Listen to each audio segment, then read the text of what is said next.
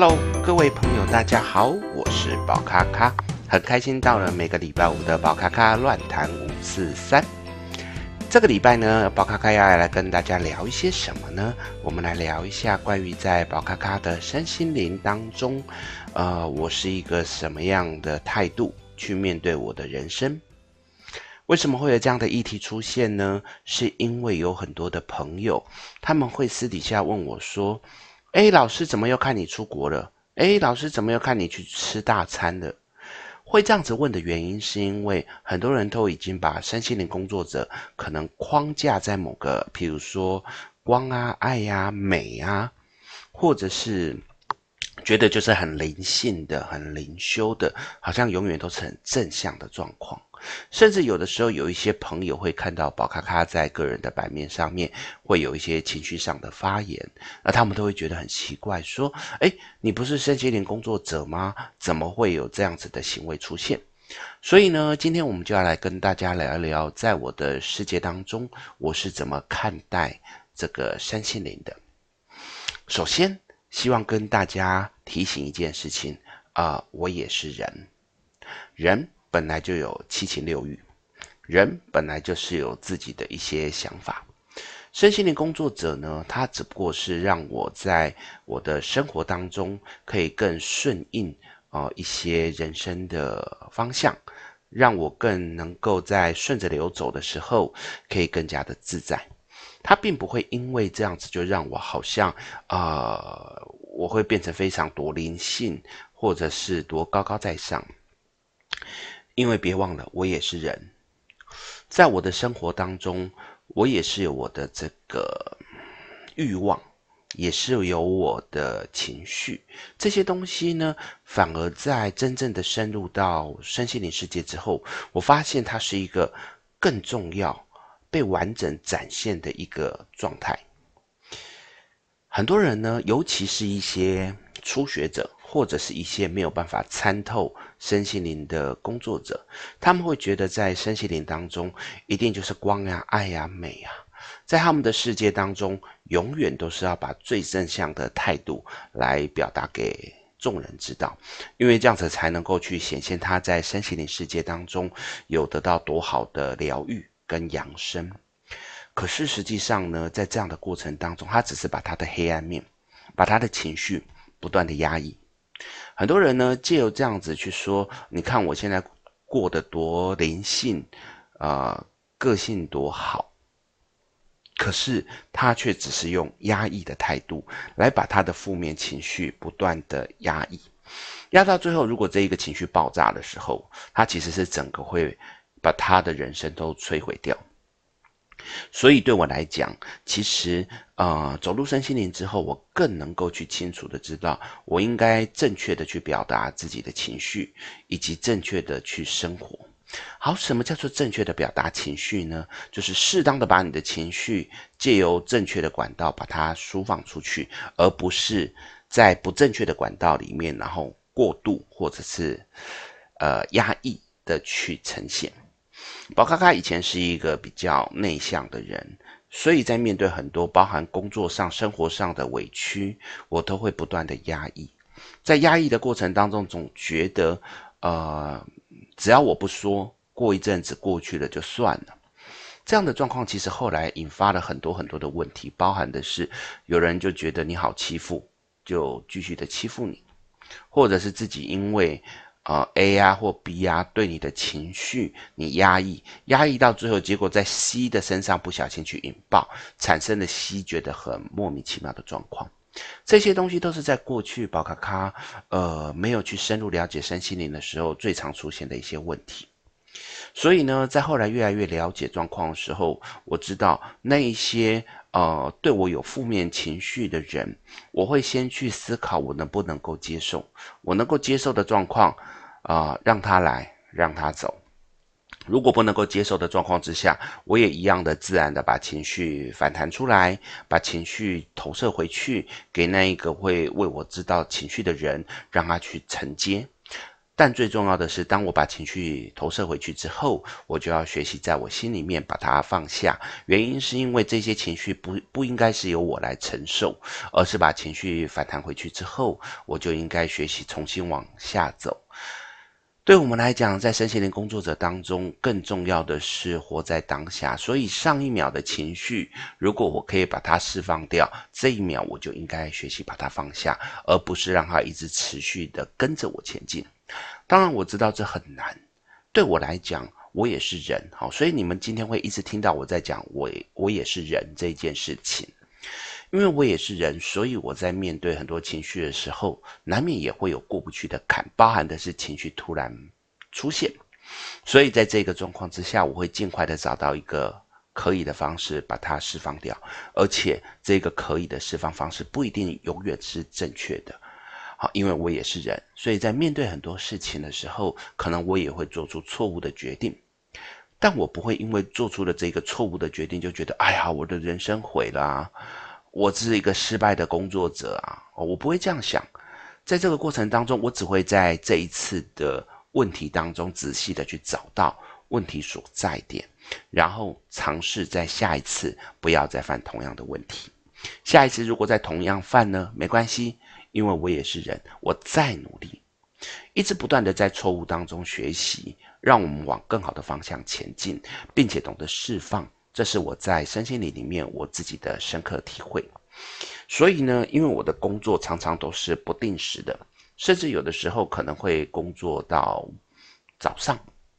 因为时差的关系，可能会有其他的国外的客户会有比较晚的时间需要服务，所以在远距服务的过程当中，甚至有的时候会到三四点啊、四五点左右。在这个过程当中，呃，我只要是有在工作的状态下，我都是几乎全力以赴。所以呢，在可以休息的时间点，大多都是在，呃，譬如说旅游的时候。所以呢，我会尽量给自己安排。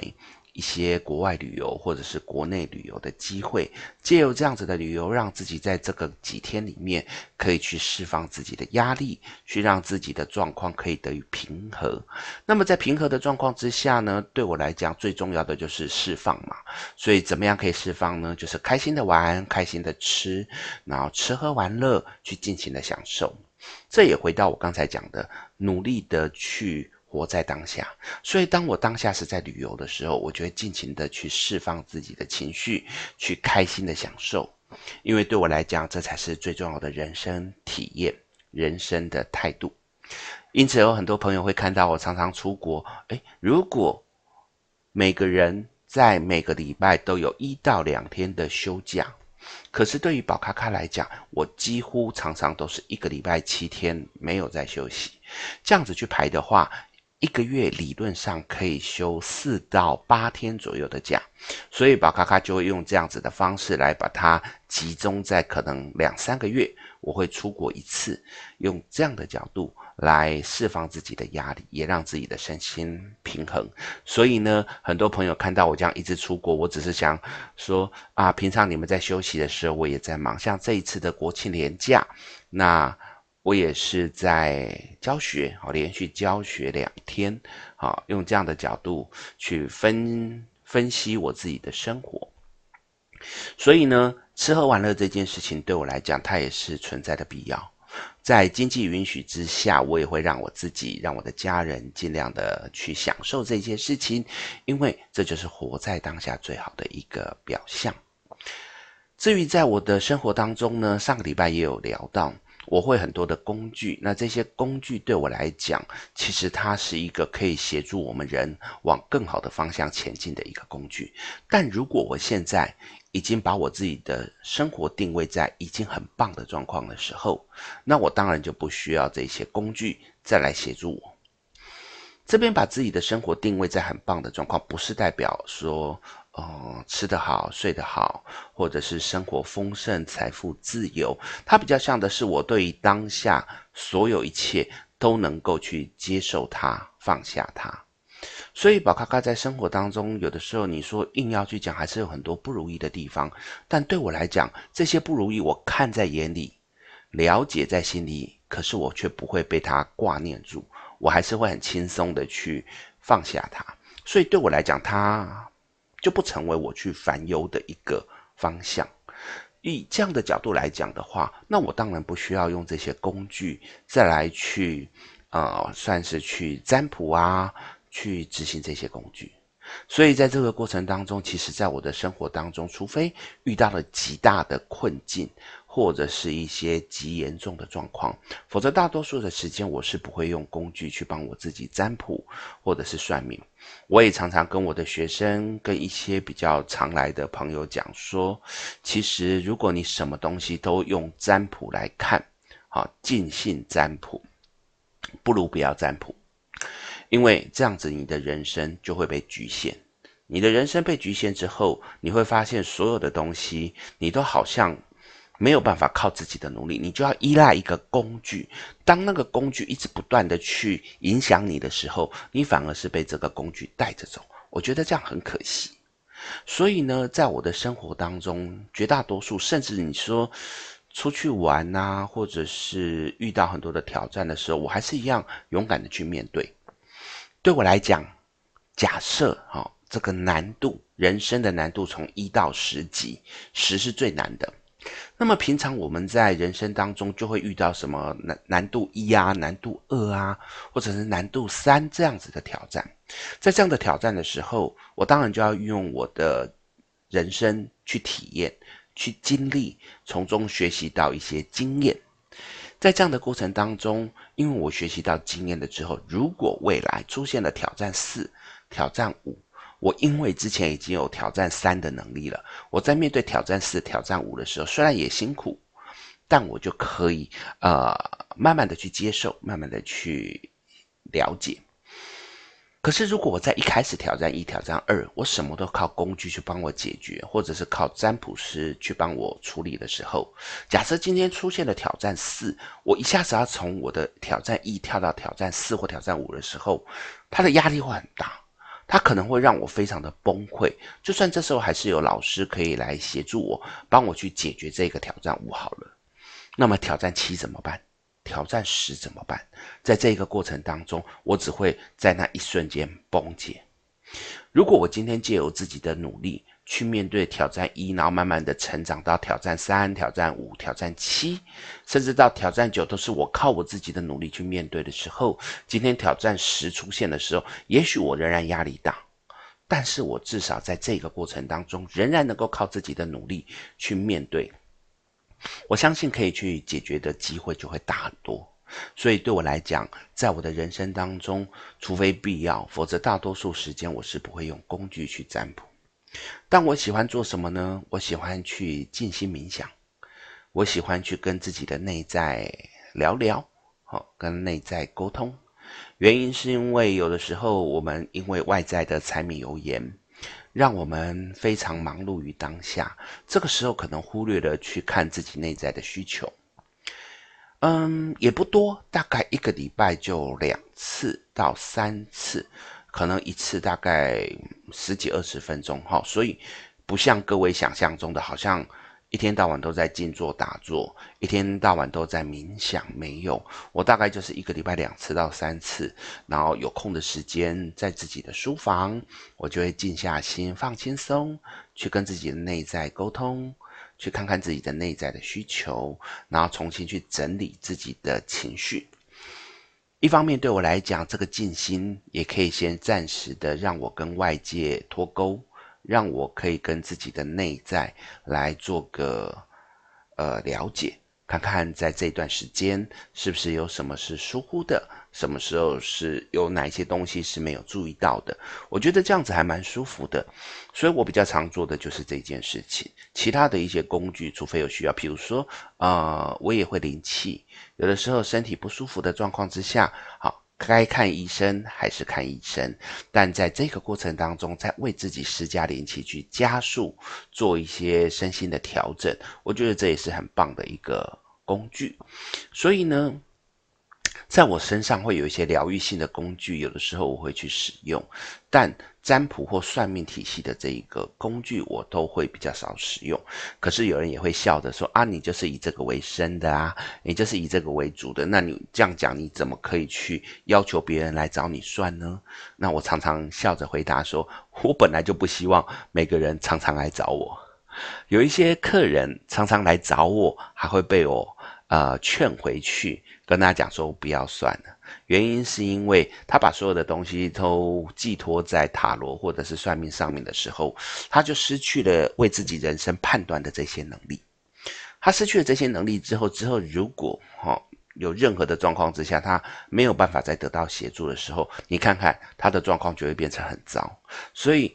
偶尔来找我。啊，协助我觉得没有问题，但太常来的朋友通常都会被我拒绝，甚至我会故意的把他卡在很后面，为的就是要让他自己去面对一些挑战。